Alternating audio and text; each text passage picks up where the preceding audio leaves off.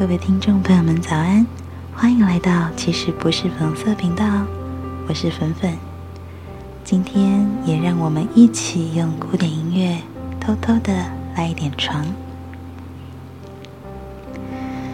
今天呢，我们的呃频道主题是古典音乐没有歌词，哪里好听？事实上，这个题目呢，对于我来说，其实真的不陌生，因为从小到大，有好多的家长啊、长辈啊、朋友啊，呃，甚至学生都会问我说：“哎，粉粉，古典音乐没有歌词哎，你们都在听些什么啊？光是乐器演奏出来的音乐，有这么好听吗？”是的，粉粉常常会被问到这个问题哦。那对于已经听习惯流行音乐的耳朵来说，事实上我们很习惯就会透过了解歌词，进一步去体会这些作词人啊、作曲者啊他们想要传达的意境。那配合着这种曲风的流转，会让作词人对于音乐的想象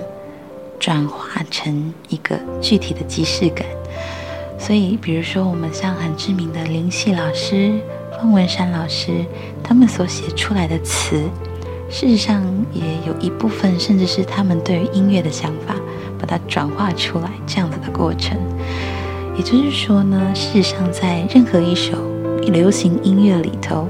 词跟曲的配合是经过音乐人的咀嚼，然后进一步的把。那个画面跟那个音乐想告诉你的故事，融在词的，就是呃作词乐词里头。对，比如说我们举个例子，当你听到《青花瓷》这首歌里头有一句呃歌词写到“天青色等烟雨，而我在等你”，这样一句优美的歌词的时候，搭配上。周董很呢喃婉转的声音，我相信你的脑中会自动的泼洒出一幅景象。你好像会看到一个呃朦胧烟韵的湖畔旁边，有一个悠悠的孤亭，里面站着一个衣袂飘飘的男子，然后伫立在那个湖心上，湖心的凉亭里头，等待着心里面最眷恋的那个女生。配合着音乐，还有歌词，你的脑中自然而然会有产生像这样子精致的画面感。那如果说只有光光只有旋律，你从来没有听过这个歌词的时候，我相信一般人确实是很难，就是只单凭音乐就让你达到这个画面的一个即视感。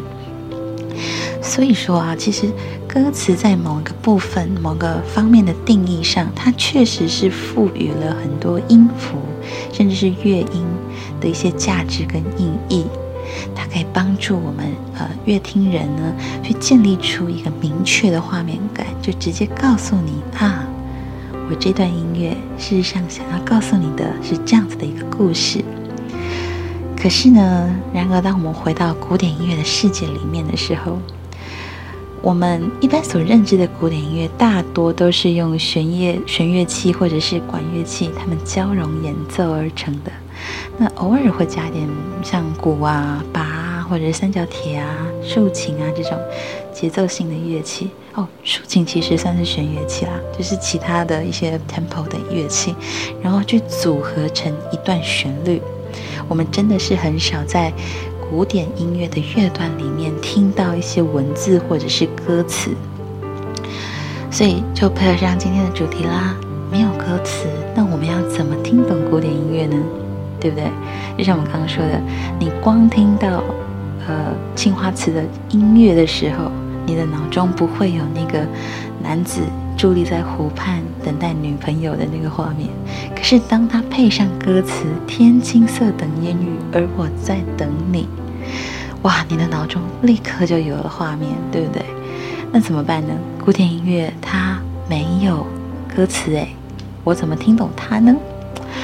事实上，这个问题啊，我们如果说现在，请各位听众朋友跟着粉粉啊，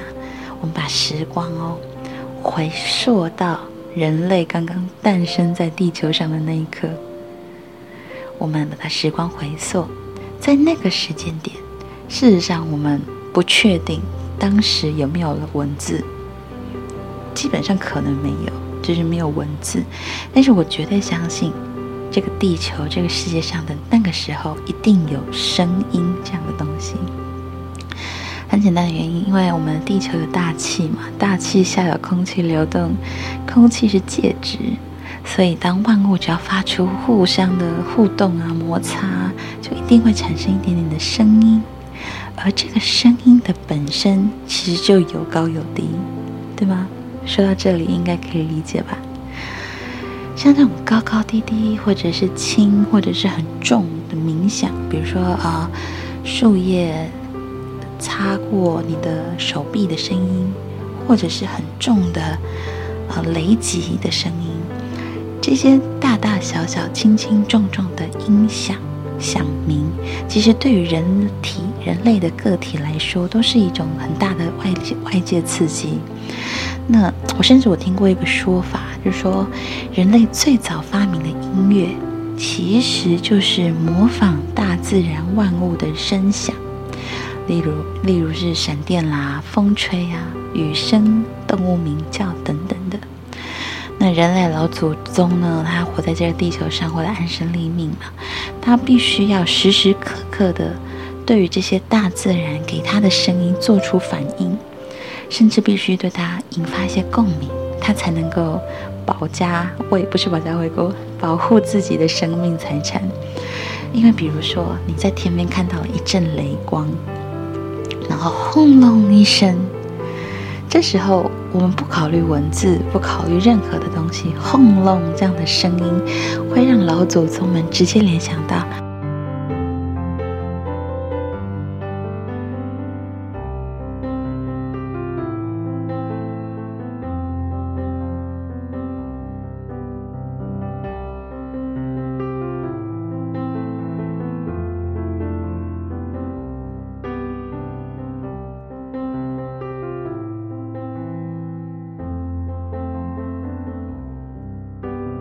所以啊，人类透过声音与自己的生命发生共鸣的这件事情，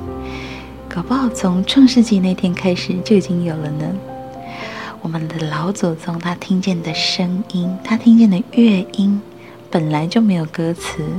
不会说打雷的声音从轰隆变成打雷了，不会嘛？对不对？没有那个字眼，他们本来就只接收声音的本身。但是这些声音赋予他们的生命当中有一些意义，也因此让他们可以听懂啊，这个乐音就代表着什么事情。所以声音其实就是人类生活经验里面的共鸣，可以这么这么形容。那我们再往下延伸，这个声音当它变成音乐之后。事实上，这些音乐在描述的也是声音与自己，就是我们人类生活经验的共鸣，是一种人与生俱来就能够感知的很神奇的产物。除非是生下来就丧失听力的这样子一个状况，否则无论在任何情形里头，你永远都可以听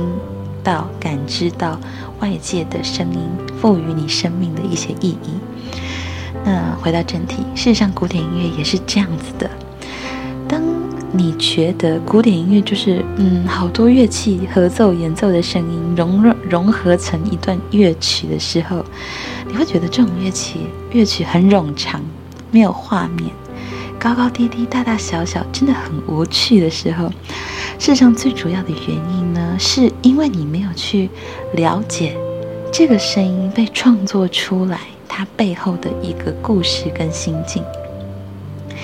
当你没有去了解或者是认识作曲家在写这首曲子时候的心情、心境、环境，你也不了解这个作曲家使用各式各样的乐器是为什么要使用这些乐器，他试图透过这些乐音去模仿出他心里面那些故事，他想说的话的那个历程。当你没有进一步去了解或者是体会这些事情的时候，事实上，古典音乐确实很容易变成一个很让人费疑猜，或者是很让人听不懂的一个一个一段声音，因为你并不了解它背后想要传达给你的意义。所以啊，这也就是为什么通常学习古典音乐的人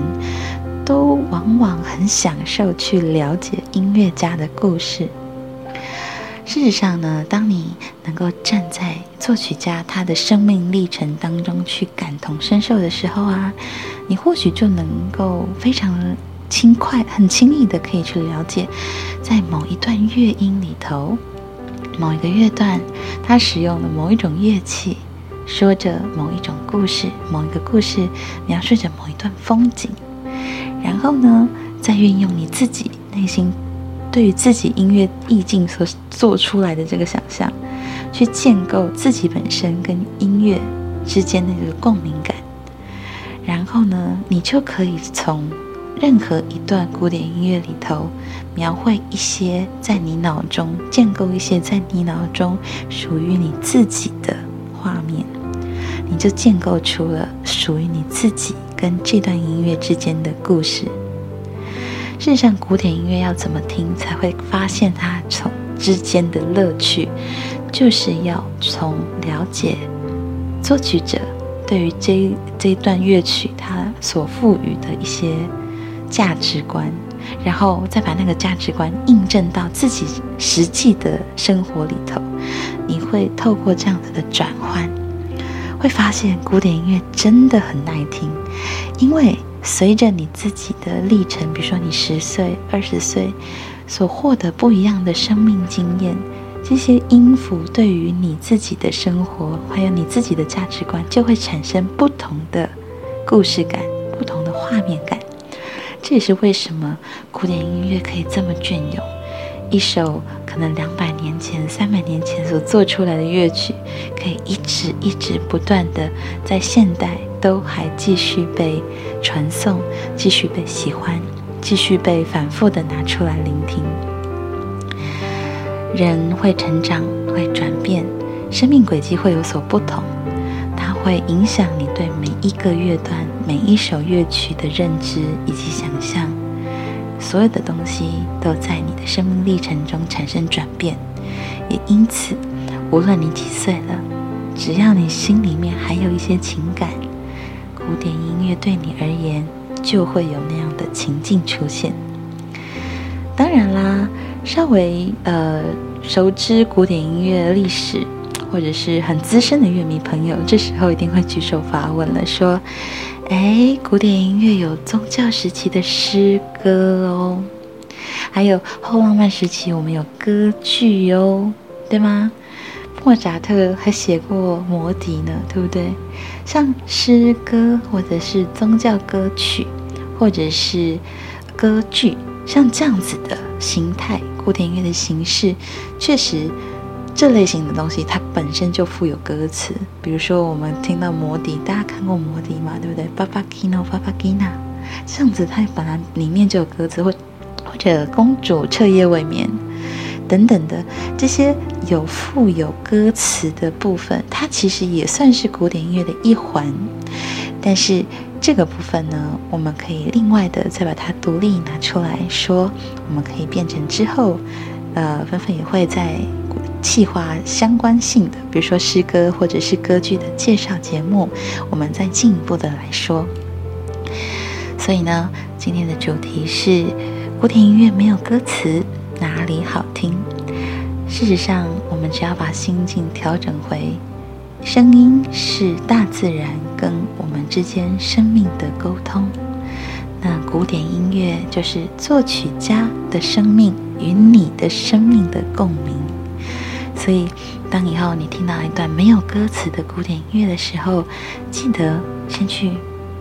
找找，或者是搜寻看看，哎，这首曲子是谁哪个作曲家做出来的？他在什么情境下做出来的？你了解他背后的故事之后，你就把他那个情境加上一点点想象，套用到自己的生活角色里头，